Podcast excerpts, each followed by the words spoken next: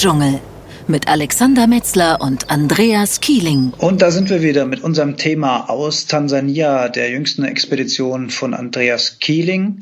Und ähm, wir haben jetzt schon in der vorigen Folge einiges gehört über die Schimpansen und vor allen Dingen die Herausforderungen, diese zu drehen.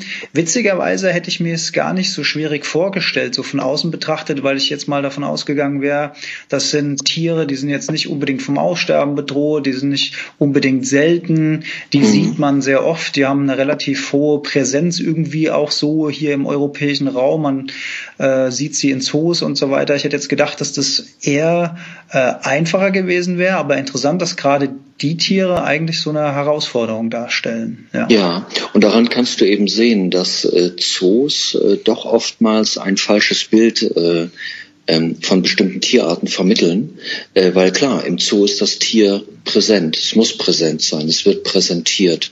Wer es nicht sieht, der ist, äh, der ist traurig oder beleidigt oder enttäuscht, ja.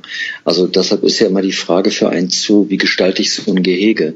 So äh, natürlich wie möglich. Das bedeutet aber auch, dass ich bestimmte Tiere so gut wie nie sehe. Mhm. Oder setze ich ihn sozusagen auf eine Präsentationsplattform.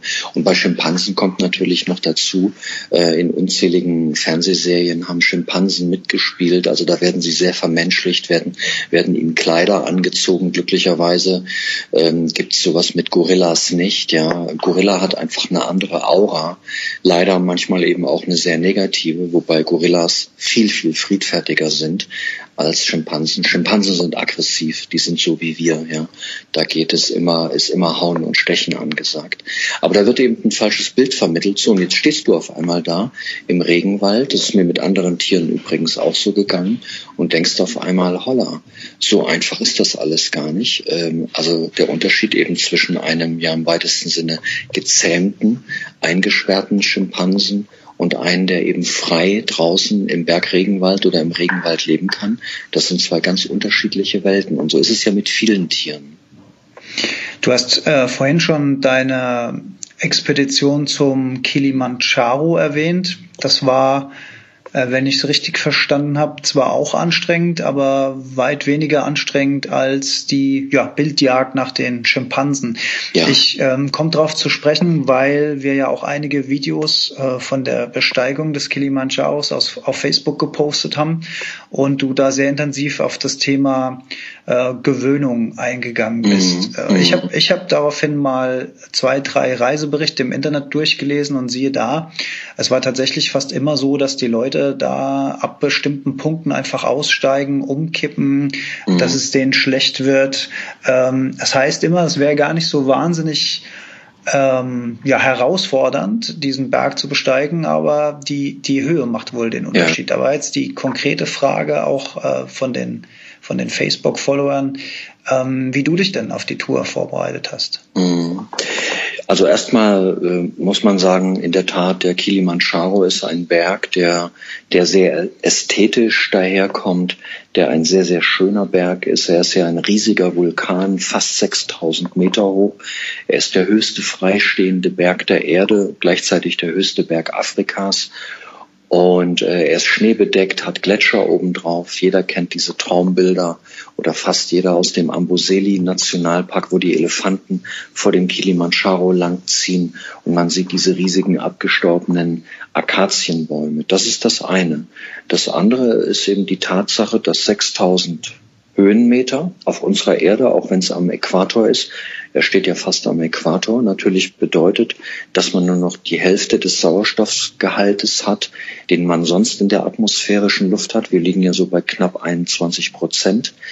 Und äh, in den Städten dürfte es ein bisschen weniger sein. Aber ähm, so, das heißt, du hast also nur noch gute 10 bis 11 Prozent Sauerstoff. Und das merkt man eben bei also, also auf dem Gipfel. Ja, im Gipfelbereich, mhm. ne? sagen wir mal zwischen 5,5 und dem Gipfel. Und das heißt also, dass, ähm, dass man bei starker körperlicher Betätigung tatsächlich äh, Probleme kriegen kann. Atemnot und so weiter. So. Und ähm, also die ganzen, eigentlich die ganzen Symptome der Höhenkrankheit. Das fängt meistens an mit, mit starken Kopfschmerzen, mit Übelkeit, mit, mit blauen Lippen, also Durchblutungsschwächen.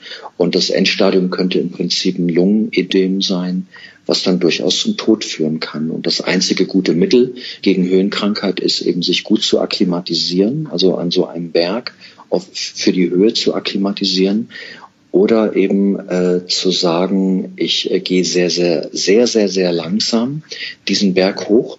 Und da sind wir wieder beim größten Problem. Die meisten Bergsteiger oder Bergwanderer nenne ich es immer so, die nehmen sich keine Zeit. Es wird ja überall auch geschrieben, wir bringen sie hoch, in vier Tagen stehen sie auf dem Gipfel. Hm. Das gelingt auch zwei Drittel ähm, der Touristen, aber ein Drittel macht eben schlapp.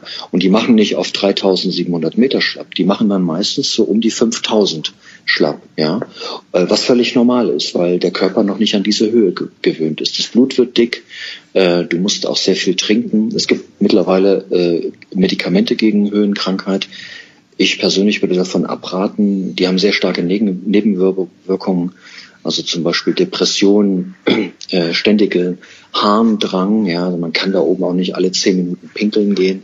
Also kann man schon, aber es nervt ähm, kein Gefühl mehr in den Fingern und in den Zehen. Lieber Gott. Tr trotzdem, äh, naja, es ist wie Malaria-Medikamente. Trotzdem schwören viele drauf und sagen, ähm, ja, durch das Medikament habe ich es geschafft. Da ist bestimmt auch eine gewisse, ein gewisser Placebo-Effekt dabei.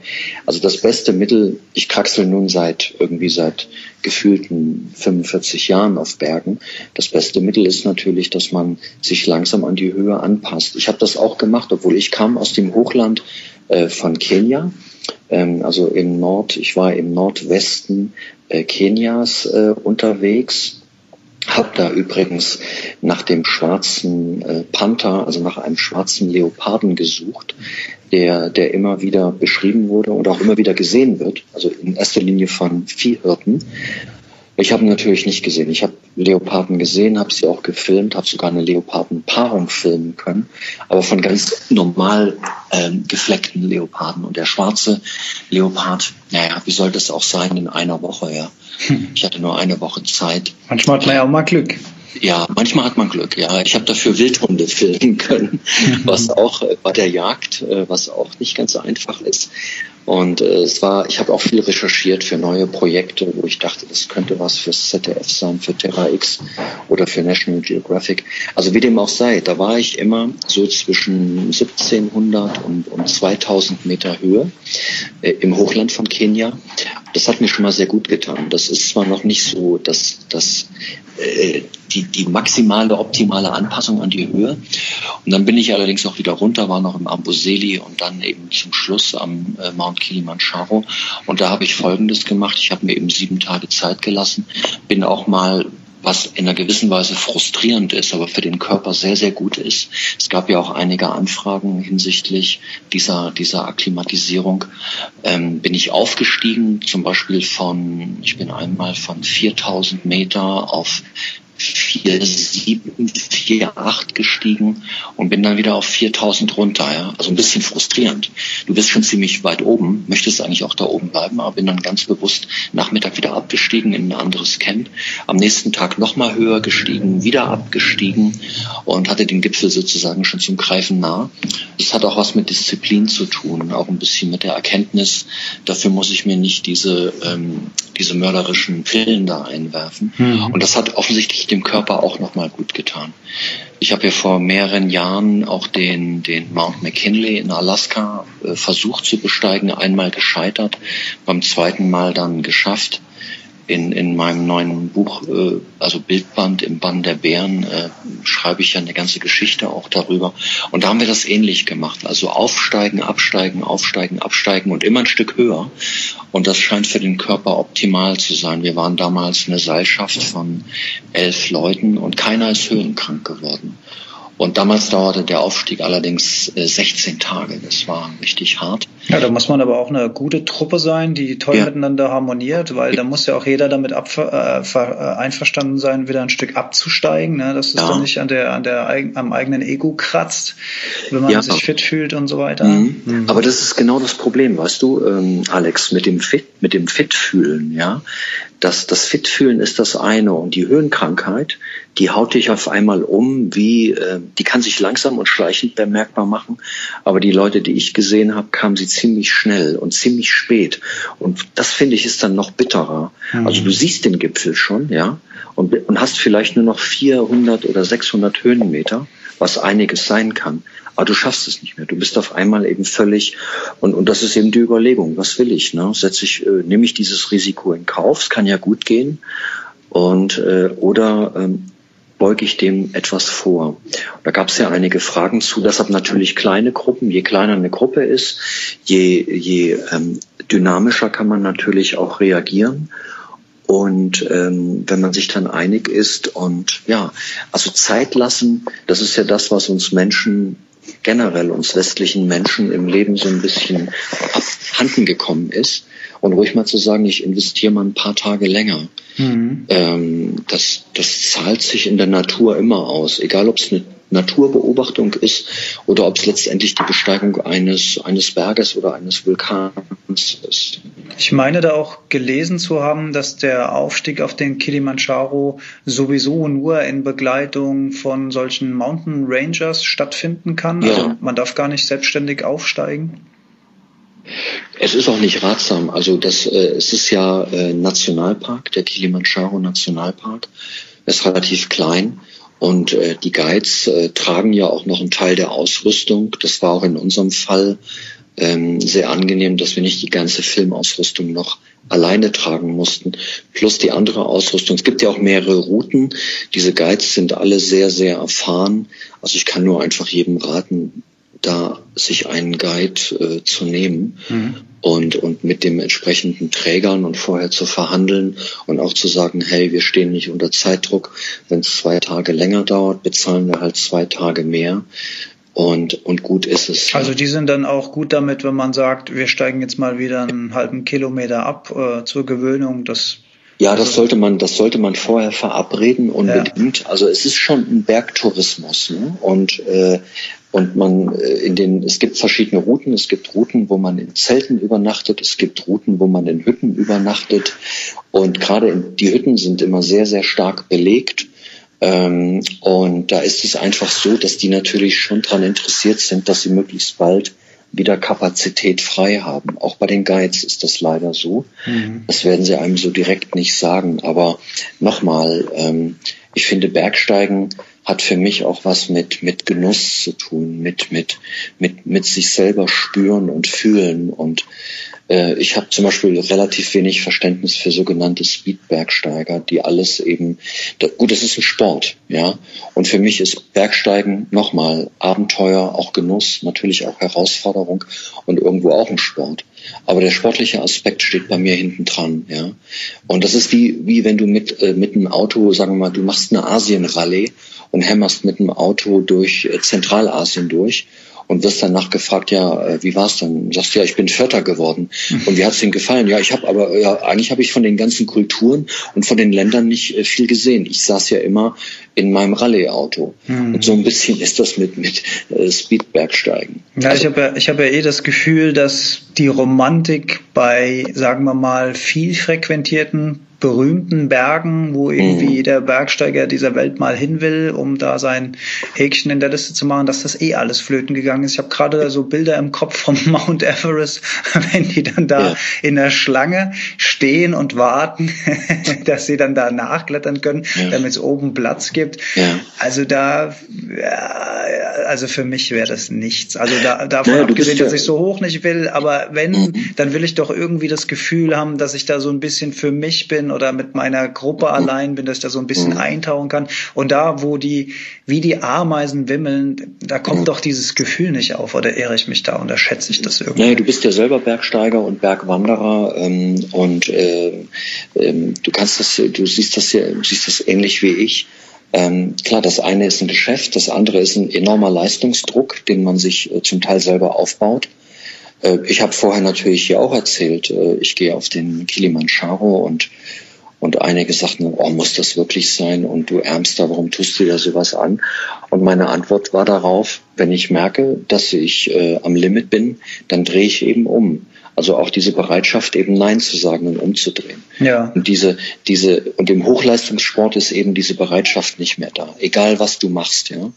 Wenn du, wenn du mit so einem Fledermauskostüm dich durch irgend so einen Torbogen, also so einen Steintorbogen durchstürzt, ja, dann, dann ist diese Bereitschaft zu Nein zu sagen, die, die fehlte einfach. Und das ist ja bei vielen Extremsportarten heutzutage der Fall.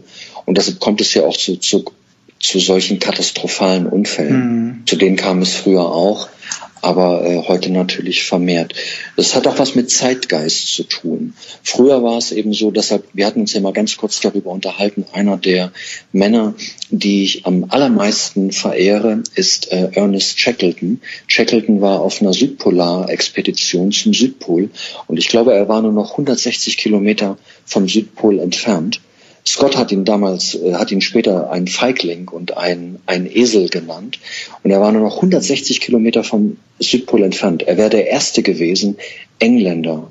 Äh, und ähm, ja, wie gesagt, der Erste, der in die Annalen der großen Geschichte und der Entdecker eingegangen ist und hat gesagt, okay, wir schaffen es. Wir kommen zum Südpol. Wir werden es schaffen, den Südpol. Wir erreichen ihn. Aber wir kommen nicht mehr zurück. Wir werden sterben. Und da hat er umgekehrt und hat alle seine Männer gerettet. Äh, paar Jahre später ist Scott im Wettlauf mit Raoul Amundsen, mit dem Norweger, ganz bewusst in seinen Tod gelaufen. Er wusste, mhm. er kommt nicht zurück. Er wollte unbedingt den, den, den äh, Südpol erreichen, als erster natürlich. Mhm. Und als er am Südpol ankam, ja, da stand da schon die norwegische Fahne mhm. und ein Brief äh, von Raoul Amundsen, ähm, der ganz freundlich geschrieben war und auf dem Rückweg ist er ja auch ums Leben gekommen. Mhm. Es war mhm. ganz klar, dass er umkommt. Ja? Also da, daran siehst du auch diese Verbissenheit und natürlich auch diese, diese Sehnsucht und dieser Wunsch nach Ruhm und nach äh, ja was auch immer. Das ist natürlich eine ganz ganz großartige Geschichte. Ne? Also und da finde ich es aber auch schön, dass du an der Stelle sagst, ähm, du zollst demjenigen Respekt, der sozusagen äh, den Mut hatte umzukehren, mhm. ne? den Mut hatte sich dieser ja im Prinzip dieser ja vermeintlichen Niederlage zu ja. stellen gegenüber denen, die, die das beobachtet haben, weil da gehört nämlich Mut dazu, ja. zu sagen, Leute, es tut mir leid, ich mhm. habe es nicht geschafft, aber davon geht die Welt nicht unter. Aber er hat seine Männer gerettet, er ist vielleicht zu seiner Familie, ich weiß nicht, ob er Kinder gehabt hat. Auch da äh, zu sagen, ich kehre um und ich trage dann äh, diese Verantwortung mit äh, nach Hause und stelle mich mhm. dieser, diesen Leuten, die dann eben sagen, hey, du hast es ja nicht geschafft, das ist auch Mut. Ja. Äh, total. Und das war in dem, vor allem in dem damaligen Zeitgeist, äh, kann man das gar nicht hoch genug äh, bewerten. Ne? Und auf, auf eben auf diese äh, Schma äh, äh, Schmach hin hat er Scott geantwortet, lieber äh, ein lebendiger Esel als ein toter Löwe. Das war sein Anspruch, äh, seine Antwort darauf. Und klar, Scott ist heute äh, weltberühmt. Ja, es gibt die Scott und Amundsen Südpolarstation und und die Welt zollt ihm natürlich äh, Anerkennung. Ähm, Amundsen ist ja lebendig, wie gesagt, zurückgekommen vom Südpol. Die haben ja den Süd das Südpolargebiet auch durchquert. Jetzt sind wir aber beim ganz anderen Thema. Ja. super spannend. Spannend, ja. Und er ist ja später dann bei der, bei der Suche nach Umberto Nobili, ein Italiener, der mit dem Luftschiff Italia zum Nordpol fliegen wollte. Nach dem hat er gesucht und ist dann auch äh, umgekommen im Nordpolargebiet und ist nie gefunden worden. Also es waren verrückte Zeiten, äh, die sind in einer gewissen Weise ja vorbei, aber in einer gewissen Weise sind sie auch noch verrückter geworden. Und ähm, ja, so ist es in unserer Welt. Jetzt kommen wir vom, vom extremen Eis nochmal am, am Ende unserer Kilimanjaro-Folge aufs Eis äh, eben auf dem Gletscher zurück. Ja. Äh, du hast letzten Endes ja die äh, Wanderung ganz hoch geschafft und ähm, mhm. da gab es aber auch jetzt Spannendes nochmal zu erzählen vom Eis da oben. Ja, es gab ja auch bei uns auf der Facebook-Seite äh, so ein paar kritische Stimmen, die gesagt haben, hey, Klimawandel ist ja ganz klar, dass da oben auch nicht die Zeit stehen bleibt und irgendwann kann man vielleicht mal wieder rodeln auf dem Kilimanjaro oder Skifahren, das ist richtig. Äh, das ist auf der ganzen Welt so und so unser Weltklima ist geprägt von Vereisungen und Enteisungen, das ist richtig. Äh, nur mit welcher Geschwindigkeit Geschwindigkeit das momentan abläuft, äh, das ist eben das äh, Erschreckende. Und dass natürlich vieles hausgemacht ist durch uns Menschen, äh, das dürfte auch klar sein. Und deshalb, Wissenschaftler gehen davon aus, dass im Jahr 2030, dass es dann keine Gletscher mehr dort oben gibt. Ähm, als ich jetzt oben war, war relativ viel Neuschnee gefallen. Das sah natürlich toll aus.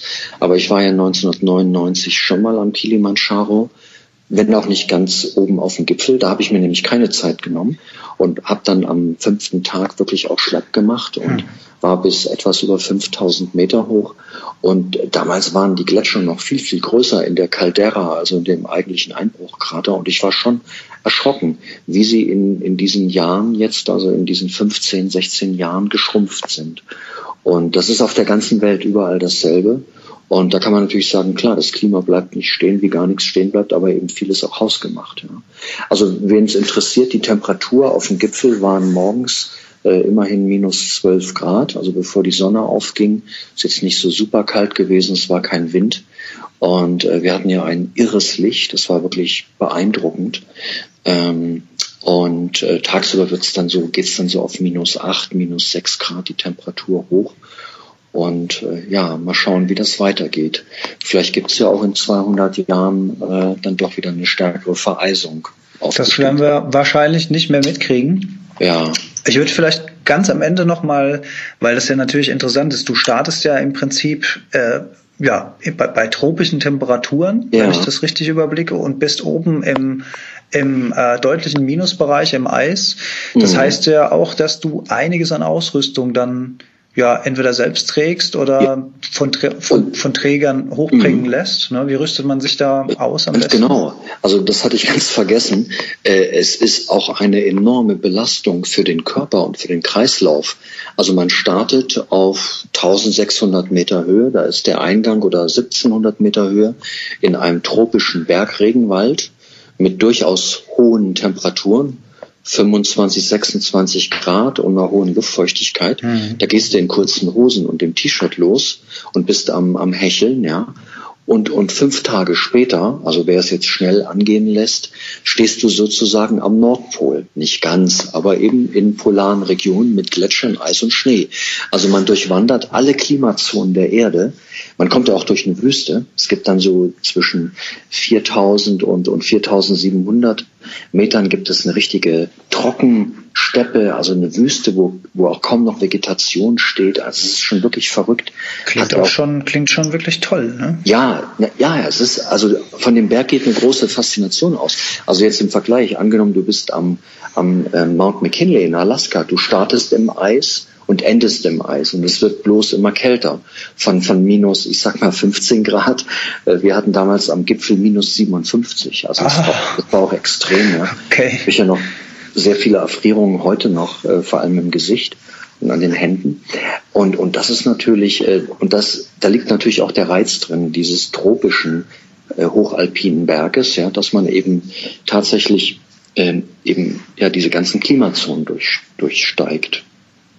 Mhm. Und was bedeutet das jetzt konkret für die Ausrüstung? Was nimmt man da mit? Also hat man da auch richtig dicke Jacken nachts, ja, ja, Zelt klar. und so weiter? Ja, ne? Sicher, also du ziehst auch nachts deine Klamotten nicht mehr aus. Da bist du froh, wenn du in voller Montur vielleicht eben die, die Sturmhose oder die Regenhose, die klar, die zieht man aus, aber da bist du froh, wenn du in voller Montur in deinen Schlafsack gehst und dich da äh, erwärmen kannst. Also das mhm. ist schon ganz schön, ganz schön äh, frisch.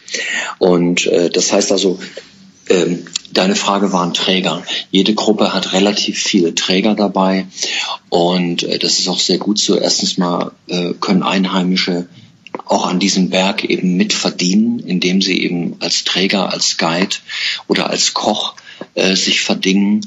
Und äh, das macht den Berg wiederum auch für Einheimische attraktiv. Das ist ähnlich wie mit Tieren, dass man sagt, okay, wir können eigentlich als ja eben als Führer und so weiter mehr Geld verdienen, als wenn wir jetzt irgendwie am Berg noch ein Terrassenfeld anlegen und noch ein Kaffee, noch eine Kaffeeplantage pflanzen oder Tee.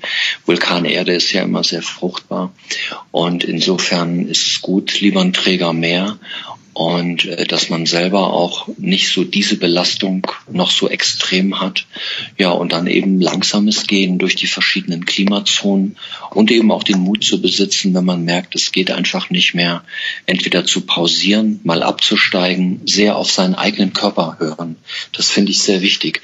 Nicht auf andere Leute hören, sondern auf sich selber mal wieder hören und sagen, okay, ich glaube, ich habe mich da ein bisschen übernommen oder ich fühle mich so, dass ich einen zweiten Anlauf mache. Mhm. Finde ich ein sehr, sehr schöner Ratschlag und gilt mit Sicherheit nicht nur für eine Wanderung auf den Kilimanjaro, sondern auch hier bei uns im, im Kleingebirge oder Mittelgebirge oder auch jetzt viele Skifahrer unterwegs in den Skigebieten oder so. Einfach auch mal wieder auf seinen eigenen Körper hören und da nicht unbedingt Grenzen überwinden, wenn es nicht unbedingt sein muss, sondern einfach vernünftig sein. Finde ich sehr, sehr gut. Ja. ja. ich weiß, ich rede jetzt wie mein Großvater und ich, ich teste ja auch ständig Grenzen an mir aus, aber mit dem Älterwerden habe ich eben auch festgestellt, dass man, also ich sage deutlich häufiger äh, jetzt auch mal Nein, auch bei Tieren, ja. Wenn ich merke, das Tier ist nervös oder wird aggressiv oder zeigt einfach äh, auch eine gewisse Aggression, äh, dass ich eben einfach sage, nee, lass mal mal besser sein und äh, zieh mich zurück. Ähm, da, da musste ich früher noch mehr Grenzen ausloten. Ich, ich habe das große Glück gehabt, dass, es, dass das Schicksal mir immer hold war und äh, hatte nie ganz großes Pech, aber äh, kann ja auch mal schief gehen. Also ich bin ja einen Tacken jünger als du und fahre fahr diese Gemütlichwelle eigentlich schon sehr, sehr lang und bin bis jetzt eigentlich auch ganz gut damit gefahren. Von daher nehme ich das gerne mit. Auf jeden Fall habe ich mal wieder Lust gekriegt, mir die Wanderschuhe anzuziehen. Und ja, wer weiß, vielleicht ist am Wochenende schönes Wetter, dann geht's hier mal wieder in Taunus kann auch ganz schön sein. Da haben wir zwar keine verschiedenen Klimazonen, aber wenn die Sonne scheint, dann würde ich auch hier so den Hessen empfehlen, mal wieder rauszugehen in die Luft und mal wieder Sonne zu tanken. Kann nicht schaden. Ja, überhaupt mal rauszugehen. Also äh, vielleicht äh, weiß es nicht als abschließende. Wir machen ja auch in einer gewissen Weise Radio, aber ich habe jetzt am Wochenende habe ich äh, von einem großen Radiosender gehört, so die Empfehlung fürs Wochenende. Was machen wir am Wochenende? Und da haben die tatsächlich vorgeschlagen. Die hatten, glaube ich, 14 verschiedene Events, ja. Da war ein Musikfestival, da war eine Riesenparty, da waren irgendwelche Comedians unterwegs, da waren, äh, war irgendwie äh, eine Filmpremiere. Also es ging alles irgendwie so um Events, kann ich auch nachvollziehen. Und ich dachte, zum Schluss sagt der Moderator wenigstens mal, ach so, by the way, äh, es ist auch ganz gutes Wetter gemeldet fürs Wochenende. Man könnte auch mal wieder für zwei, drei Stündchen raus ins Grüne gehen. Kann mal rausgehen, und, und, verrückt. Und, da mal, und mal wieder ein bisschen Sauerstoff inhalieren, ja. Aber das kam nicht. Da dachte ich nur, Mad World, ja. Also irgendwie, äh, den fehlt da was, ja. Oder auch nicht. Vielleicht ja. bin ich auch nur mad. Nee, nee, Keine Ahnung. Bist du nicht. Und ich, ich glaube, die, die Hörer unseres Podcasts werden uns da zustimmen. Und äh, bei der Gelegenheit auch gern mal Aufforderung an euch, liebe Hörer, wenn, wenn euch das gefällt, was wir hier machen, wenn ihr die Themen spannend findet, lasst uns das wissen, schreibt mal Kommentare auf Facebook dazu oder schreibt uns eine kleine Bewertung auf iTunes, freuen wir uns. Wir brauchen natürlich Feedback für die, für die kleine Sendung, die wir hier machen, ähm, damit wir auch wissen, dass es euch gefällt und ähm, dass es quasi nicht ins Leere gesendet wird, freuen wir uns. Und Andreas, ich bedanke mich äh, recht herzlich bei dir. Ich bin irgendwie heute auch beflügelt von unserem Gespräch. Äh, leider ist es schon dunkel draußen, aber ich werde das versuchen, mit ins Wochenende zu transportieren. Da gehst du noch ein bisschen in die Boxbude an Samstag. Das mache ich jetzt ich hätte heute Abend Training, ich muss es aber schwänzen, weil ich zum Pokerspielen verabredet bin. Ja, weil normalerweise boxen wir ja donnerstags und äh, jetzt ist es leider auf Dienstag verlegt worden. Und ähm, tja. Gut, Andreas, ich freue mich schon äh, auf die nächste Folge und sag mal Tschö in die Eifel. Ja, tschö Alex, äh, geh du mal zum Pokern. Ich gehe jetzt an den, an den Boxsack, an meine Boxbirne und an meinen Dummy. Dann hast du einen gewissen Trainingsvorsprung beim nächsten Mal. Genau, also. Mach's gut. Bald. Tschö. Tschö. Stadtdschungel